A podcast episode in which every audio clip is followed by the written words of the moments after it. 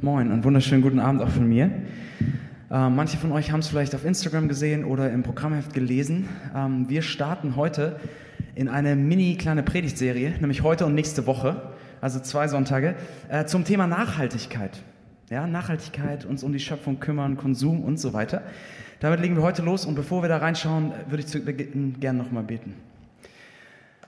Danke, Vater. Ja, wir haben es gerade äh, gesungen, du großer Gott, wenn wir die Welt betrachten, wie alles ähm, um uns herum in der Schöpfung blüht, äh, wenn wir die Natur sehen, diese Welt um uns herum, dass das, was von dir widerspiegelt, haben wir ähm, gesungen. Und ich möchte dich bitten, dass du uns begleitest und uns gute Gedanken schenkst und uns hilfst in unserem Nachdenken, wenn wir heute und nächste Woche über Nachhaltigkeit nachdenken.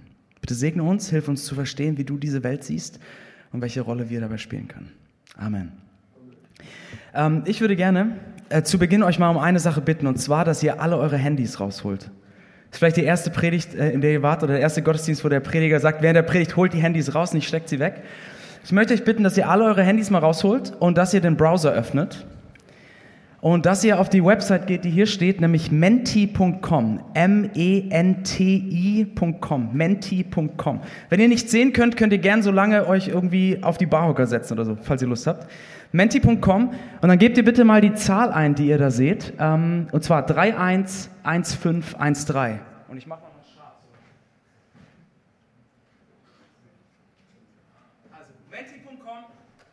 311513. Und wenn ihr drin seid, dann fangt gerne mal an, die erste Frage zu beantworten. Und das ist die Frage, wir steigen mal ein, um mal so ein bisschen zu schauen, wer sitzt hier im Raum, was ist so eure Meinung?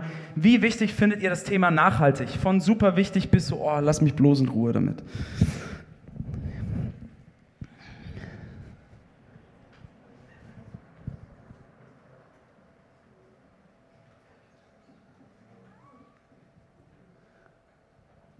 Na, 34, schaffen wir die 50?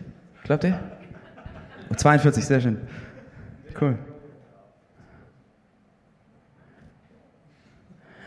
Okay, der Trend, egal ob es 50 werden oder nicht, wir sind bei 47, zeichnet sich relativ äh, stark ab. Klar, die meisten sagen super wichtig, 28 von 4, äh, 47 dann wichtig und einer völlig unwichtig, einer nicht so wichtig, zwei geht so. Entweder, keine Ahnung, ihr findet das Thema total unwichtig oder vielleicht seid ihr genervt davon, dass es die ganze Zeit um dieses Thema geht. Es ist ja überpräsent fast. Kilons, klick mal eins weiter bitte. Jetzt haben wir mal gefragt, wie wichtig euch das ist und jetzt die Frage, wie aktiv bemüht ihr euch denn um einen nachhaltigen Lebensstil? Ja, so zwischen Mr., Mrs. Nachhaltig und nach mir die Sinnflut. Äh, wo würdet ihr euch einordnen? Wie aktiv bemüht ihr euch in eurem Alltag um ein nachhaltiges Leben?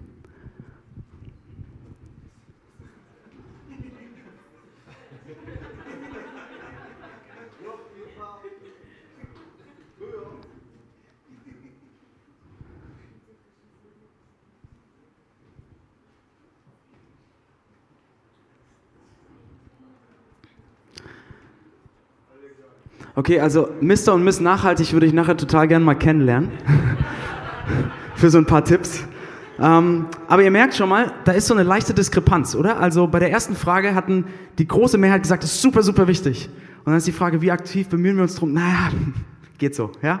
Also wir sind so ein bisschen aktiv irgendwie, aber das, da ist so eine gewisse Diskrepanz zwischen der Überzeugung, die man hat, und dem Lebensstil. Lorenz, mach mal eins weiter noch. Und die letzte Frage ist, ähm, sollte ein nachhaltiges Leben eine Auswirkung eines persönlichen Glaubens sein. Und was ich damit meine ist, wenn ihr einen persönlichen Glauben an Jesus Christus habt, ihr Christen seid, sollte eine Auswirkung dieses Glaubens ein nachhaltiges Leben sein? Ist da eine, eine Verbindung, ja oder nein? Ja, so von what bis zu absolut, okay?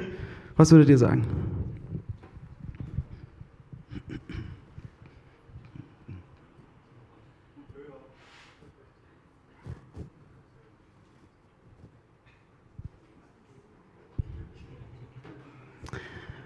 Okay, der Trend ist auch, glaube ich, schon ziemlich klar. Die meisten oder eigentlich alle von euch sagen, okay, da gibt es eine Verbindung.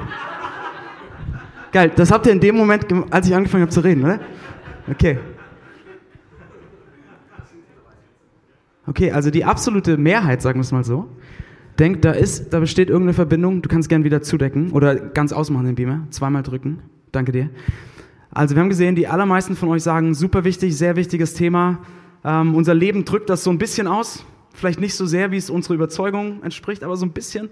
Und die meisten von euch denken, es gibt da eine, eine äh, Korrelation, ja, eine, eine Verbindung zwischen Glauben und Nachhaltigkeit, dass das eine Auswirkung von einem persönlichen Glauben ist. Und da wollen wir mal heute so ein bisschen reinsteigen. Also ich glaube, ich muss keinem von euch erklären, dass das Thema gerade sehr präsent ist. Ja, es begegnet uns überall. Manche von euch sind wahrscheinlich schon genervt davon. Keine Ahnung von der neuen Debatte um Greta von Thunbergs ähm, Segelturn jetzt, ob das besser ist als zu fliegen oder was weiß ich was. Andere freuen sich total, dass das Thema endlich mal so präsent ist. Ja, ist ein sehr, sehr präsentes Thema. Und es gibt ja diverse Angebote auch im Internet, die einen so ein bisschen für dieses Thema sensibilisieren wollen. Und ich habe letzte Woche mal auf der Website des WWF meinen persönlichen CO2-Fußabdruck ausrechnen lassen. Ja, kann man da machen, klickt sich durch verschiedene Fragen. Das ist natürlich alles so Schätzungen.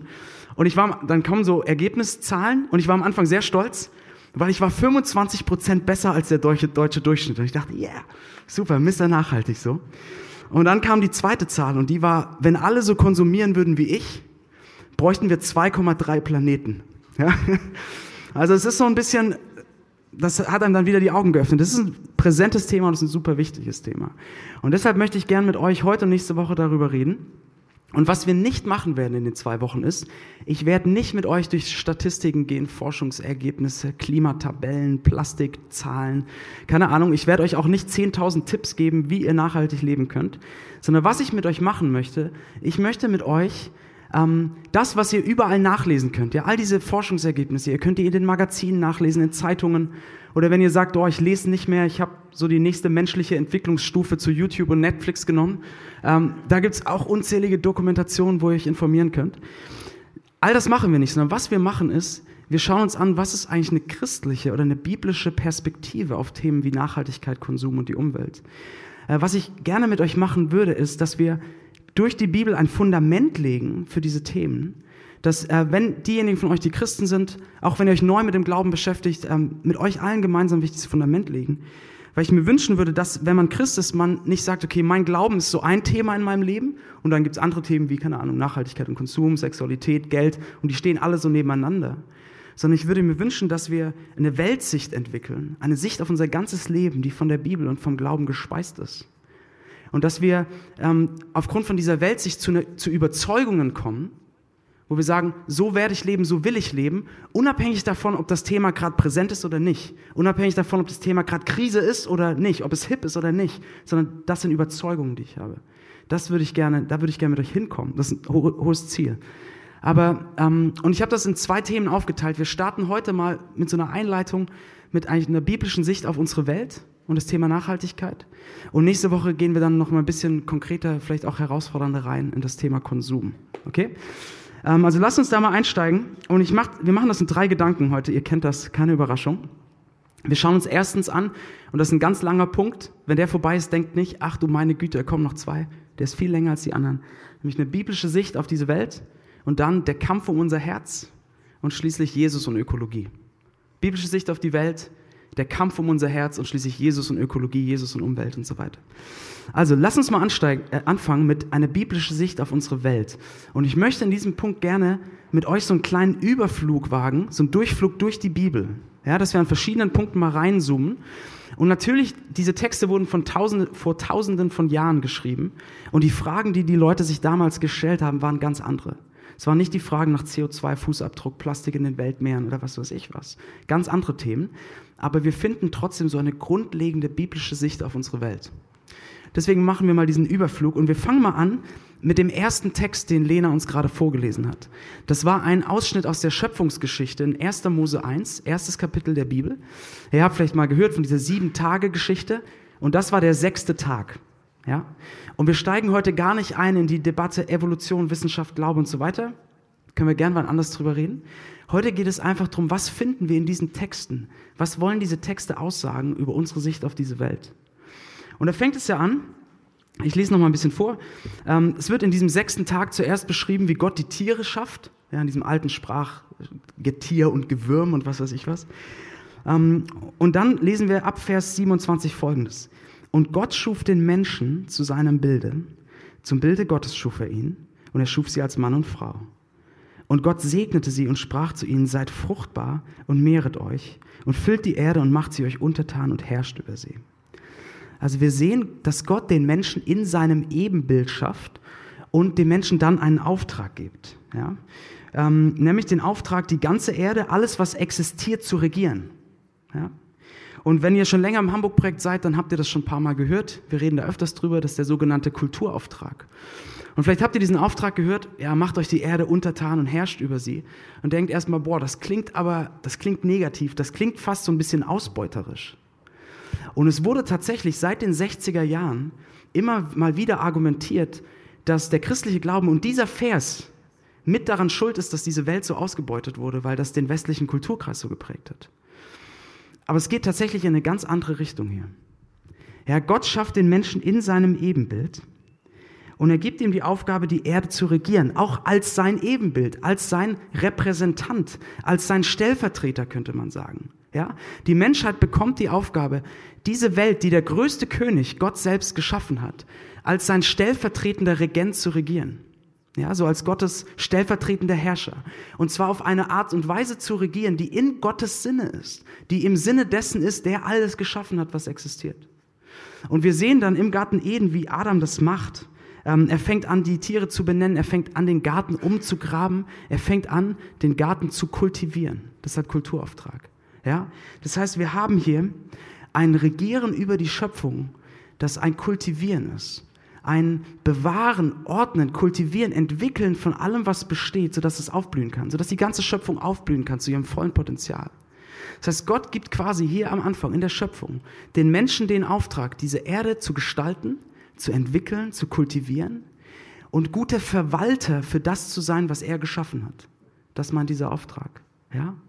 So, und dass das nie, nie ausbeutend sein kann oder nie ausbeutend sein sollte, sehen wir in einem anderen Detail in diesem Text. So, wenn, wenn es alles um den Menschen gehen würde, ja, dass der Mensch mit dieser Welt machen könnte, was er wollte, dann würde man doch erwarten, dass der Mensch so in der Schöpfungsgeschichte auch so einen Tag für sich bekommt, oder? Und dann kommt nur der Mensch und der darf machen, was er will. Aber der Mensch teilt sich diesen Tag, diesen sechsten Tag mit allen anderen Lebewesen auf dieser Welt. Er ist ein Geschöpf neben den anderen. Und als Gott alle Tiere geschaffen hatte, bevor es den Menschen gab in dieser Geschichte, was sagt er dann? Er sagt, es war gut.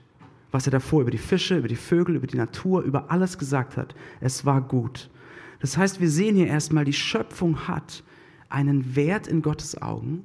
Sie ist wertvoll, er freut sich an der Schöpfung, er feiert die Schöpfung, könnte man sagen bevor der Mensch existiert, erstmal in dieser Schöpfungsgeschichte. So, und dann wird der Mensch geschaffen, neben anderen Geschöpfen an diesem sechsten Tag. Und dann hört euch an, was Gott ähm, zu dem Menschen sagt. Ist mir noch nie aufgefallen in dem Text, bevor ich mich vorbereitet habe. Habe ich immer drüber gelesen. Er sagt, und Gott sprach, seht da, ich habe euch gegeben alle Pflanzen, die Samen bringen, auf der ganzen Erde und alle Bäume und Früchten, die Samen bringen, zu eurer Speise. Also erstmal, ja, äh, vegetarischer Ursprung ob es euch gefällt oder nicht. Ja? Ähm, und jetzt sagt er weiter, aber allen Tieren auf der Erde und allen Vögeln unter dem Himmel und allem Gewürm, das auf Erden lebt, habe ich alles grüne Kraut zur Nahrung gegeben. Was sagt Gott hier zum Menschen? Er sagt, ich habe diese Welt so geschaffen, dass sie euch versorgt, dass ihr davon gut leben könnt. Ich habe Raum für euch geschaffen. Aber, aber, ich habe auch Raum geschaffen für die anderen Lebewesen. Ich habe die Erde auch so geschaffen, dass die anderen Lebewesen, die neben euch existieren, von ihr leben.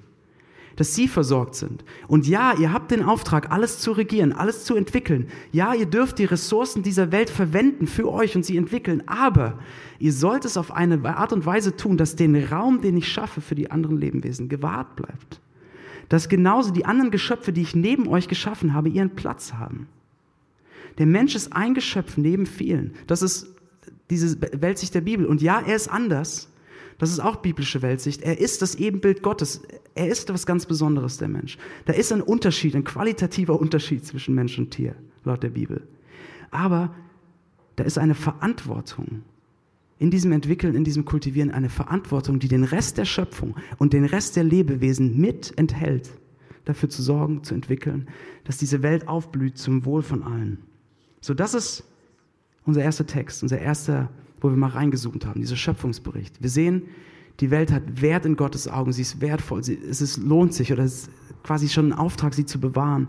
Der Mensch hat den Auftrag, sie zu entwickeln, zu gestalten, zu kultivieren, aber nicht nur auf sich selbst zentriert, sondern so, dass alles aufblüht, dass Raum ist für die anderen Geschöpfe. Das ist das Erste. Sondern lass uns einen Schritt weitergehen bei diesem Überflug über die Bibel. Und wir kommen zum Buch der Psalmen. So, die Psalmen sind ein ähm, Buch im Alten Testament, wo lauter Gedichte und Loblieder drin sind. Und wir finden in, der Psalm, in den Psalmen eine Sache, die auch eine wichtige Rolle spielt für so eine biblische Ökologie, könnte man sagen. Und das ist die ganze Schöpfung, haben wir vorhin gesungen in dem Lied, die ganze Schöpfung verherrlicht Gott. Und äh, wir lesen zum Beispiel im Psalm 148, da steht, Lobt den Herrn von der Erde aus, ihr großen Tiere im Meer und ihr Wassertiefen. Lobt ihn Schnee und Hagel, Feuer und Rauch. Lobt ihn ihr Berge und alle Hügel, ihr Fruchtbäume und ihr hohen Zedern, ihr Tiere der Wildnis und Vieh jeder Art, ihr Kriechtiere und alles, was Flügel hat. Lobt ihn, ihr Könige der Erde und alle Völker, ihr Herrscher und sämtliche Richter auf Erden, junge Männer und junge Frauen, die Alten gemeinsam mit den Jungen. Lobt ihn. So der Schreiber dieses Psalms sagt, und wir finden das an vielen anderen Stellen in der Bibel, die ganze Schöpfung und wir Menschen auch sollen Gott loben, sollen Gott verherrlichen. Alles, was existiert, verherrlicht Gott. So, was soll das bedeuten?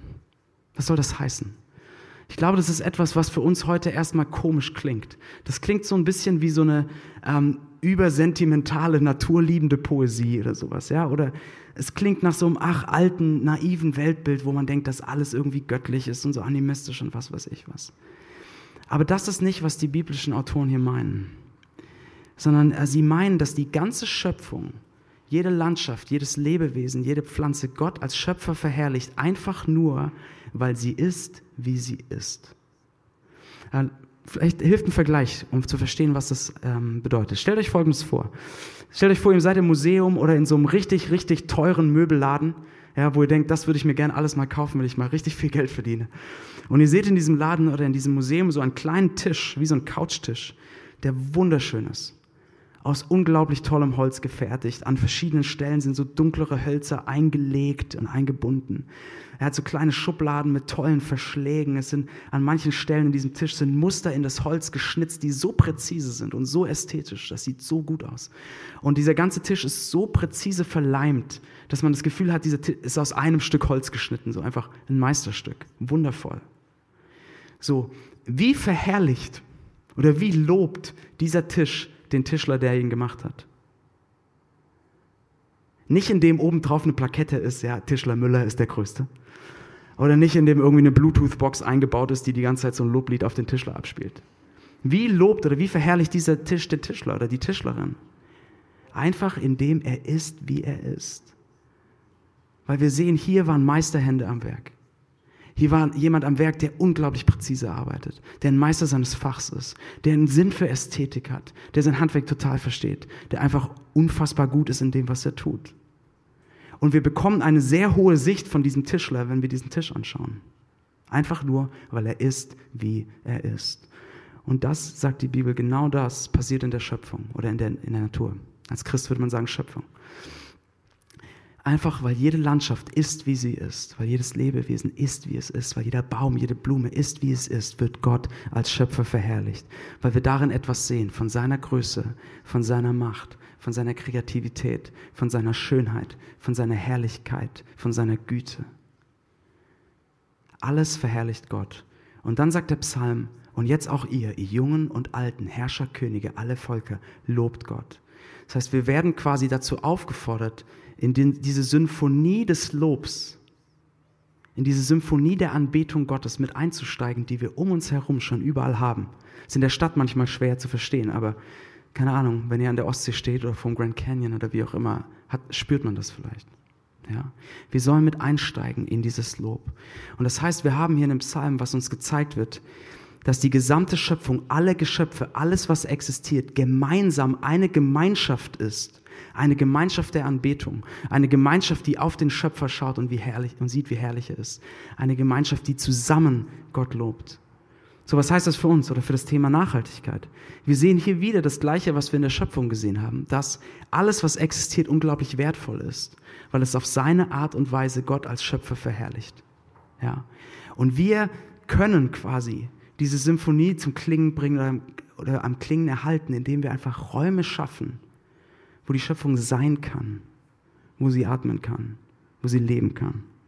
So lass uns ein, ich möchte einen letzten Punkt noch machen in diesem Überflug ähm, über die Bibel zum Thema Umwelt oder diese Welt, eine biblische Sicht auf diese Welt. Und das ist, Gott erneuert die Schöpfung.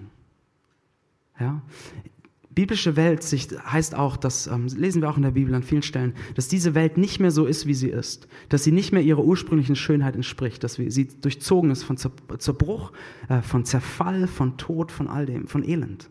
Und im Römerbrief, im Kapitel 8 steht sogar, dass, da schreibt Paulus, dass die Schöpfung äh, ächzt und stöhnt und darauf wartet, erneuert zu werden. So beschreibt er das. Und dann sehen wir, dass Gott verspricht, dass er alles, was existiert, die gesamte Schöpfung eines Tages neu macht, dass er sie neu aufblühen lassen wird, dass er alles heil machen wird, was zerbrochen ist. Und wir sehen die Anfänge davon bei Jesus selbst. Seht ihr, ich weiß nicht, wie ähm, vertraut ihr mit den Evangelien seid, diesen vier Berichten, die von Jesus erzählen. Aber als Jesus ähm, gelebt hat damals in Israel und angefangen hat zu predigen, hat er ganz oft gesagt, mit mir quasi kommt das Reich Gottes. Und das bedeutet einfach, mit mir beginnt Gott als König zu herrschen über diese Welt. Er fängt an, sein Reich aufzurichten. Und im Leben von Jesus sehen wir so kleine, kleine Vorgeschmäcke, wie so kleine Ausschnitte, wie so kleine ähm, Fenster in die Zukunft, wie das aussehen wird, wenn dieser König komplett sein Reich aufrichtet, komplett über diese Welt als König herrscht. Und das sehen wir in den Wundern von Jesus. Denk mal darüber nach. Was hat Jesus getan? Er hat die Kranken geheilt, die Lahmen gehen lassen, die Blinden sehend gemacht, den Tauben die Ohren geöffnet. Das heißt, was hat er getan? Er hat die körperliche Integrität wiederhergestellt. Er hat das, wie Schöpfung, wie Menschsein gedacht war, erneuert und heil gemacht. Er hat den Sturm auf dem See ja, gestillt. Er hat die bedrohlichen Naturgewalten quasi, von denen Gefahr ausgeht, zur Ruhe gebracht. Oder er hat die Speisung der 5000, wenn ihr die Geschichte kennt. Es sind 5000 Menschen in einer Gegend, die absolut öd ist, wo sie nicht, wo die Natur sie nicht versorgen kann, wo ähm, sie nicht genug Nahrung für sich finden können. Und Jesus macht sie satt. Das sind so winzig kleine Ausschnitte schon mal, wo wir sehen, wenn dieser König sein Reich aufrichtet, dann wird alles heil, dann wird alles neu, dann wird jede Gefahr beendet, dann wird alles, was zerbrochen ist, beendet sondern es gibt mehrere Stellen in der Bibel, ähm, wo beschrieben wird, so vorausschauend, wie das sein wird, wenn dieser König, wenn Jesus alles neu macht, die Schöpfung neu macht. Und dann gibt es zum Beispiel eine Stelle in Jesaja, die sagt, wenn der König kommt, dann wird die Wüste aufblühen. Ja, in der Wüste werden Wasserbäche quellen und, die, und äh, Bäume werden sprießen und es wird Frucht bringen und es wird Leben sein in der Wüste ja, was verdorrt war, was tot war, was einöde war, blüht auf. Und es gibt diese eine Stelle, ich lese euch zwei Verse aus Jesaja 11. Da steht folgendes auch wieder, wenn dieser König kommt, wenn er alles neu macht. Und dann äh, schreibt Jesaja folgendes. Dann wird der Wolf beim Lamm zu Gast sein. Der Panther wird neben dem Ziegenböckchen liegen. Gemeinsam ähm, wachsen Kalb und Löwenjunges auf und ein kleiner Junge kann sie hüten. So, das ist natürlich poetisch. Klar, das sind Metaphern. Aber das und auch dieses Bild mit der Wüste, Leute, das sind quasi ökologische Utopien, ja, wo alles, was zerbrochen ist in dieser Welt, wieder neu aufblüht. Auch hier mit dem, dem Panther und dem Löwen und dem Knaben. Alles, was an Gefahr und Tod da ist, ist Vergangenheit. Es ist nicht mehr da. Das Leben blüht auf, die Schöpfung blüht auf. Es wird alles neu. Ja. Wir sehen dieses Bild der neuen Schöpfung. Gott liebt diese Welt so sehr, dass er anfängt, sie neu zu machen. Dass er anfängt, alles heil zu machen. Und seht ihr jetzt diesen Bogen? Wenn wir, das war mal dieser ganz kurze Überflug. Seht ihr, was wir hier an verschiedenen Eckpfeilern haben? Wir sehen zum einen die Schöpfung und die neue Schöpfung. Und wir befinden uns so dazwischen. Ja? Und von der Schöpfung aus sehen wir, die Welt hat einen unglaublichen Wert. Wir sind berufen, diese Welt zu gestalten, zu kultivieren, auf eine Art und Weise, dass alles aufblüht und Raum für andere Geschöpfe ist.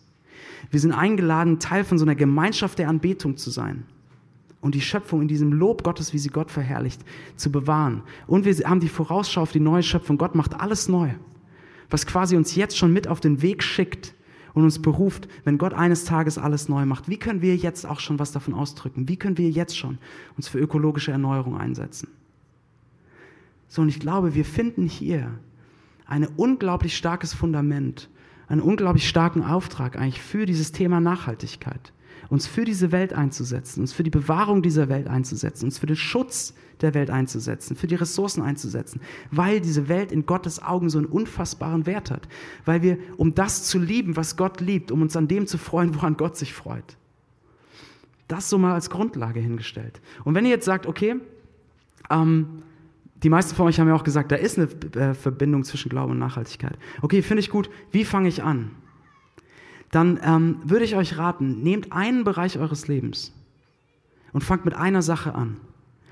Weil wenn ihr versucht, auf einmal euer gesamtes Leben zu ändern und sagt, okay, ab heute wird alles auf Nachhaltigkeit umgestellt, das wird sehr schwer und das wird auch nicht funktionieren, weil es zu krass ist. Nehmt euch eine Sache, mit der ihr anfangt. Und ich glaube, gute Anfangspunkte könnten sein Plastik, Lebensmittel oder Fortbewegung. Was ich meine bei Plastik wäre einfach, überlegt doch mal oder schaut mal, sammelt euren Plastikmüll und schaut mal, wie viel Plastikmüll produziere ich eigentlich und wie könnte ich das reduzieren. Fangt damit an, wenn ihr wollt. Mein Mentor ist da so ein bisschen hardcore gewesen. Er hat gesagt, okay, ich werde ab jetzt das plastikfreie Badezimmer haben. Aber versucht das mal. Zahnbürsten und Shampoo, das ist gar nicht leicht. Aber Plastik kann ein Punkt sein, wo ihr anfangt. Ein anderer Punkt kann sein Lebensmittel. Ist auch etwas, wo man sehr einfach anfangen kann. Ähm, zum Beispiel, dass wir anfangen, weniger Fleisch zu essen. Oder Fleisch aus anderer Herkunft zu essen, als wir es oft tun. Oder dass wir anfangen, regionaler und saisonaler zu essen. Wäre auch etwas, was CO2 massiv reduziert. Oder eine dritte Sache, wo man anfangen könnte, wäre Fortbewegung tatsächlich. Wie geht ihr in Urlaub? Wie bewegt ihr euch in der Stadt? Wie könnte das umweltfreundlicher, nachhaltiger geschehen? Ich werde euch nicht mehr dazu sagen, weil es gibt so viele Blogs, so viele Instagram-Accounts, so viele YouTube-Clips, die euch so viele gute Tipps geben, wie man das machen kann, wie man anfangen kann. Nehmt euch einen Punkt und fangt da an. Okay? Das ist unser erster Gedanke. Überflug über die Bibel, der Wert dieser Welt. Wir befinden uns zwischen Schöpfung und neuer Schöpfung. Lass uns weitergehen zum zweiten Punkt. Und wie gesagt, es wird kürzer. Ähm, ich könnte jetzt einfach sagen, okay, ihr habt es gehört, die Welt ist wertvoll, wir sollten uns dafür einsetzen. Legt los. Und ich hoffe, wir, wir legen los und machen uns auf den Weg. Aber eine Sache, die ihr super schnell merken werdet, wenn ihr anfangt, dieses Thema ernst zu nehmen, werdet ihr merken, ähm, dass das Thema was mit eurem Innersten zu tun hat, mit eurem Herzen, mit euren tiefsten Motivationen. Ähm, und ihr werdet, glaube ich, zwei Dinge spüren, die ich immer wieder spüre, auch wenn es um dieses Thema geht. Und das eine ist, ihr werdet merken, es ist gar nicht so leicht. Es ist gar nicht so leicht, irgendwie zu sagen, ich will nachhaltiger leben weil wir nicht so gerne auf Dinge verzichten, die uns wichtig sind. Wir wollen nicht so gerne weniger Fleisch essen oder weniger fliegen oder weniger dieses oder jenes tun oder weniger Klamotten kaufen. Wollen wir nicht so gerne, weil wir fühlen uns eingeschränkt. Und das fühlt sich an mit, oh, ich muss auf was verzichten, was doch das gute Leben ist. Und meine Vision des guten Lebens kann ich nicht erfüllen, wenn, wenn ich das nicht, wenn ich da verzichten soll. Und es zieht an uns, oder? Es fängt an, an unserem Herzen zu ziehen und stellt die Frage, okay, was ist so meine innerste Motivation? Was ist mir wirklich wichtig?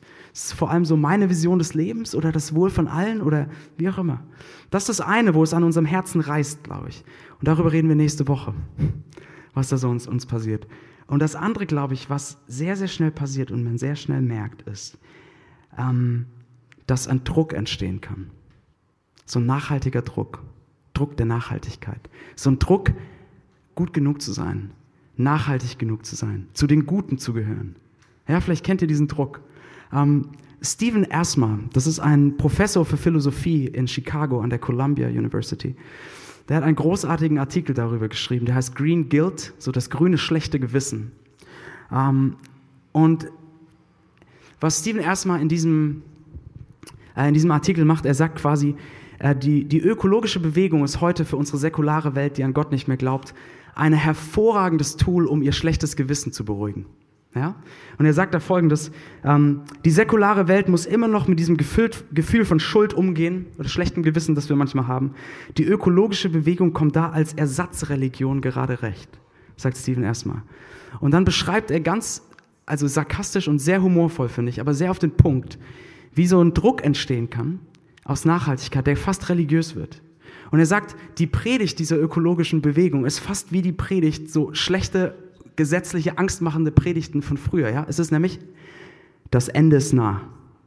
Kehrt um von euren bösen Wegen und wandelt im Licht. Wandelt im Licht der Nachhaltigkeit. Ja? Und dann zeigt er das auf und sagt, es ist eigentlich wie eine alternative Weg der Erlösung. Und es fängt damit an, ein alternativ, alternativer Weg der Erlösung. Es fängt damit an, wir sind alle Sünder. Wir sind alle schlecht für den Planeten. Ja, die menschliche Spezies ist das Schlechteste, was diesem Planeten passiert ist. Es gab vor kurzem auch im Cicero also einen Artikel, sehr amüsant, die zehn Gebote der Ökoreligion. Ähm, Gebot Nummer eins war, du sollst dich fürchten, es wird alles ganz schlimm. Gebot Nummer fünf war, du sollst die Menschheit verachten, denn sie sind der Parasit des Planeten. Ähm, und Gebot Nummer zehn war, die Schuldigen sind weiß, männlich und Christen und die Unschuld ist eine Indianerfrau. Fand ich sehr lustig. Ähm, aber was ich eigentlich meine, es fängt an mit diesem, du sollst die Menschheit verachten. Wir sind alle Sünder, wir sind alle schlecht, wir sind alle schlecht für den Planeten. Aber es gibt eine Art und Weise, erlöst zu werden. Es gibt eine Art und Weise, gerechtfertigt zu werden. Eine Art und Weise, wie ihr wissen könnt, dass ihr zu den Guten gehört. Dass ihr die Gerechten seid und nicht die Sünder. Dass ihr Teil der Medizin des Planeten seid und nicht mehr die Krankheit des Planeten. Und das ist, wenn ihr nachhaltig genug lebt. Oder zumindest nachhaltiger als andere. Dann gehört ihr zu den Guten. Dann seid ihr in Ordnung. Und es kann ganz schnell so ein Druck der Rechtfertigung entstehen. Und ich weiß nicht, ist es nicht so, dass eigentlich jeder von uns mindestens einen Freund oder eine Freundin hat, wo man ständig so ein schlechtes Gewissen hat, wenn man mit denen unterwegs ist, weil man das Gefühl hat, dass man die ganze Zeit bewertet wird, ob man jetzt gerade keine, du hast gerade das Asia-Essen zum Mitnehmen genommen in der Styroporbox. Oder dieses, habt ihr so einen Freund? Wenn ihr jetzt an niemand gedacht habt, haben die anderen wahrscheinlich an euch gedacht gerade, ja? Ähm, aber wo man so einen Druck verspürt. Und ich glaube, ganz viele Leute haben keine Lust mehr auf dieses Thema Nachhaltigkeit, weil sie keine Lust auf diesen Druck und diese Selbstgerechtigkeit haben, die oft damit kommt. Und erstmal beschreibt das auch so großartig. Er sagt, er war auf einer Party und so stand mit ein paar Leuten zusammen und eine Person hat so ganz im Gespräch gesagt, dass sie eigentlich nicht recycelt. Und er hat gemeint, es war in diesem Moment, als wäre die Zeit stehen geblieben und alle Luft aus dem Raum gewichen und alle Köpfe drehen sich um und dann geht die religiöse Verurteilung los. Ja?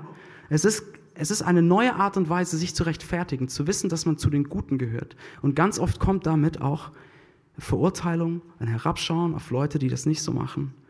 Äh, oder so, ich bin besser als du. Ja gut, ich war scheiße in meiner Beziehung, aber ich liebe den Planeten. Ja?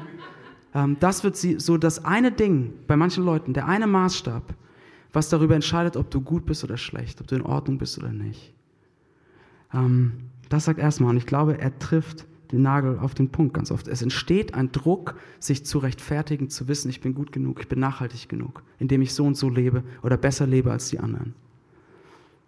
Und das ist dieser Kampf um unser Herz. Es zieht an unserem Herzen. Es will uns reinziehen in dieses, du musst dich rechtfertigen, du musst gut genug sein. So, und meine Frage zum Schluss ist, wir biegen zum letzten Punkt, Jesus und Ökologie. Wie könnten wir denn diese Welt lieben und wertschätzen? Wie könnten wir anfangen, vielleicht diese Diskrepanz zwischen den ersten beiden Folien so ein bisschen aufzulösen? Anfangen, nachhaltiger zu leben, aber nicht in diesen Rechtfertigungsdruck reinzufallen. Nicht in dieses Ich bin gut genug, wenn. Oder ich bin besser als die anderen, wenn. Oder oh, ich fühle mich ständig unter Druck, dass es vielleicht nicht gut genug ist. War auch diese Woche auf Bento bei Spiegel Online so ein Artikel, wo eine Frau so geschrieben hat, Hilfe, ich bin schon fast vegan und ich habe kein Auto und trotzdem habe ich noch eine Tonne zu viel CO2 so, ja? Wie kommen wir da nicht rein? sondern wie machen wir das aus einer Freude, aus einer Wertschätzung für diese Welt. Das ist mein letzter Punkt, das ist Jesus und Ökologie. So, wenn wir uns fragen, was eine christliche Sicht auf Nachhaltigkeit ist, und wenn wir uns fragen, wie können wir mit Freude und entspannt ähm, dieses Thema Nachhaltigkeit angehen, dann muss Jesus im Zentrum stehen. Und Paulus zeigt uns, warum und wie. Und das ist dieser zweite Text, den Lena vorhin gelesen hat aus dem Kolosserbrief. Ich lese noch mal ein paar Verse vor. Da steht folgendes. Er redet über Jesus. Ja. Das ganze Universum wurde durch Jesus geschaffen und hat in ihm sein Ziel. Gott hat beschlossen, mit der ganzen Fülle seines Wesens in ihm zu wohnen und durch ihn das ganze Universum mit sich zu versöhnen. Dadurch, dass Christus am Kreuz sein Blut vergoss, hat Gott Frieden geschaffen. Die Versöhnung durch Christus umfasst alles, was auf der Erde und alles, was im Himmel ist. Auch ihr seid darin eingeschlossen. So, was Paulus hier macht, das ist fast wie eine Mini-Zusammenfassung von der Sicht auf diese Welt. Er sagt, alles, was besteht, wurde durch Jesus Christus geschaffen. Alles, was besteht, hat in ihm sein Ziel. Also die ganze Schöpfung ehrt Gott, ehrt Jesus. Und er ist, der stand in den anderen Versen, er ist auch der Neugeborene, der, Erst, äh, der Erste der neuen Schöpfung, der alles neu macht. Ja? Das heißt, Paulus guckt auf die Welt und sagt nochmal, Leute, alles, was besteht, alles, was sein wird, alles hat sein Zentrum, alles hat seine Mitte in Jesus. Und dann schreibt er noch dieses, dass dadurch, dass Jesus am Kreuz gestorben wird, er Frieden schafft und alles, das ganze Universum mit sich versöhnt. Und das ist wieder dieser Reich Gottes Gedanke, dass durch das, was Jesus getan hat, alles aufblühen wird, alles neu machen wird, alles heil werden wird, alles schön werden wird. Und dann sagt Paulus, auch ihr seid darin eingeschlossen. In dieser Versöhnung des ganzen Universums, dass alles heil wird, dass alles neu wird. Durch Jesus seid auch ihr darin eingeschlossen. Das heißt, er sagt, er, der diese Welt liebt und alles neu macht, will, will auch euch neu machen. Er, der alles heil macht, will euch heil machen. Er, der eine neue Schöpfung schafft, will euch neu machen. Und der, der diese Welt über alles liebt, ist derjenige, der auch euch versöhnt mit Gott. Und damit meint er, dass diese zerbrochene Beziehung, die zwischen uns und Gott bestand, weil wir Gott nicht wollten, meinten alleine klarzukommen, hat Jesus Christus überwunden und uns mit Gott versöhnt. Und damit meint er Folgendes. Wir haben eine neue Beziehung, eine neue Liebe von Gott. Das heißt, wenn wir glauben, wenn ihr Christen seid, die Worte Gottes für euch gelten, die sagen, ihr seid mein geliebter Sohn, meine geliebte Tochter, ich habe Wohlgefallen an euch, ich liebe euch, ich wertschätze euch, ihr seid Teil meiner Freude. Und Leute, das heißt für das Thema Nachhaltigkeit was? Ihr müsst euch nicht mehr durch eure Leistung, dadurch, dass ihr gut genug seid, rechtfertigen, denn ihr seid gerechtfertigt. Ihr müsst euch nicht mehr durch eure Leistung verdienen, dieses Urteil über euer Leben. Du bist gut genug, du gehörst zu den Guten, weil Gott, der Herrscher des Universums, über euch spricht. Du bist gut genug für mich und ich liebe dich mit all dem, was du bist und mit allem, was ich habe, bist du mir wertvoll. Du bist gut genug. Hier, mein Stempel unter dein Leben quasi. Wir müssen nicht mehr uns abmühen, uns irgendetwas zu verdienen, nur damit wir wissen, dass wir gut genug sind. Sondern wir wissen, Gott liebt uns, Gott hat uns angenommen, wir sind wertgeschätzt, wir sind gerechtfertigt. Das heißt, wir sind befreit von allem Leistungsdruck, befreit von jedem Druck, uns selbst zu beweisen, weil Gott sagt, du bist geliebt von mir. Und das, Leute, befreit uns zu einer wahren Nachhaltigkeit. Denn seht ihr, wenn meine Motivation zu einem nachhaltigen Leben ist, dass ich mich rechtfertige, dass ich weiß, dass ich gut genug bin oder zumindest besser als andere, die viel mehr Plastikmüll haben oder die immer noch das Hähnchen beim Asiamann essen und mache ich auch.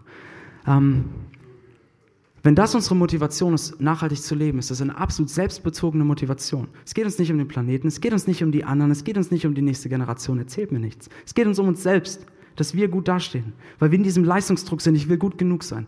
Aber wenn wir befreit davon sind, weil wir geliebt sind, weil wir gerechtfertigt sind, dann sind wir befreit, nachhaltig zu leben. Nicht aus Druck, nicht aus einer selbstbezogenen Motivation, sondern aus Liebe. Und dann wird Nachhaltigkeit zur Anbetung. So, das klingt jetzt groß. Nachhaltigkeit wird zur Anbetung. Was meine ich?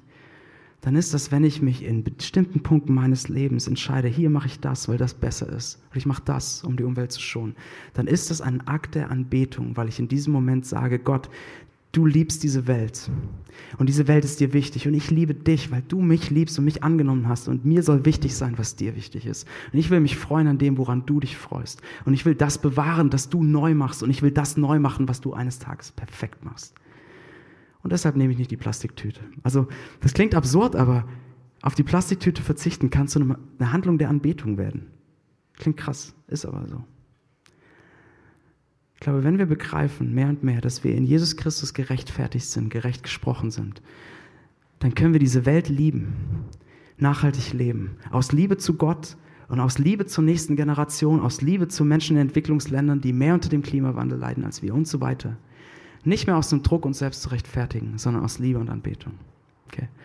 Das wäre doch eine schöne Motivation, oder? Das, das ist ohne Druck, das ist aus Freude und aus Liebe. Lass uns beten. Jesus, du liebst diese Welt so viel mehr als wir. Du hast sie ins Leben gerufen. Diese Welt verherrlicht dich und singt das Lob über dich und du wirst diese Welt neu machen mit allem, was, alles, was zerbrochen ist, machst du neu.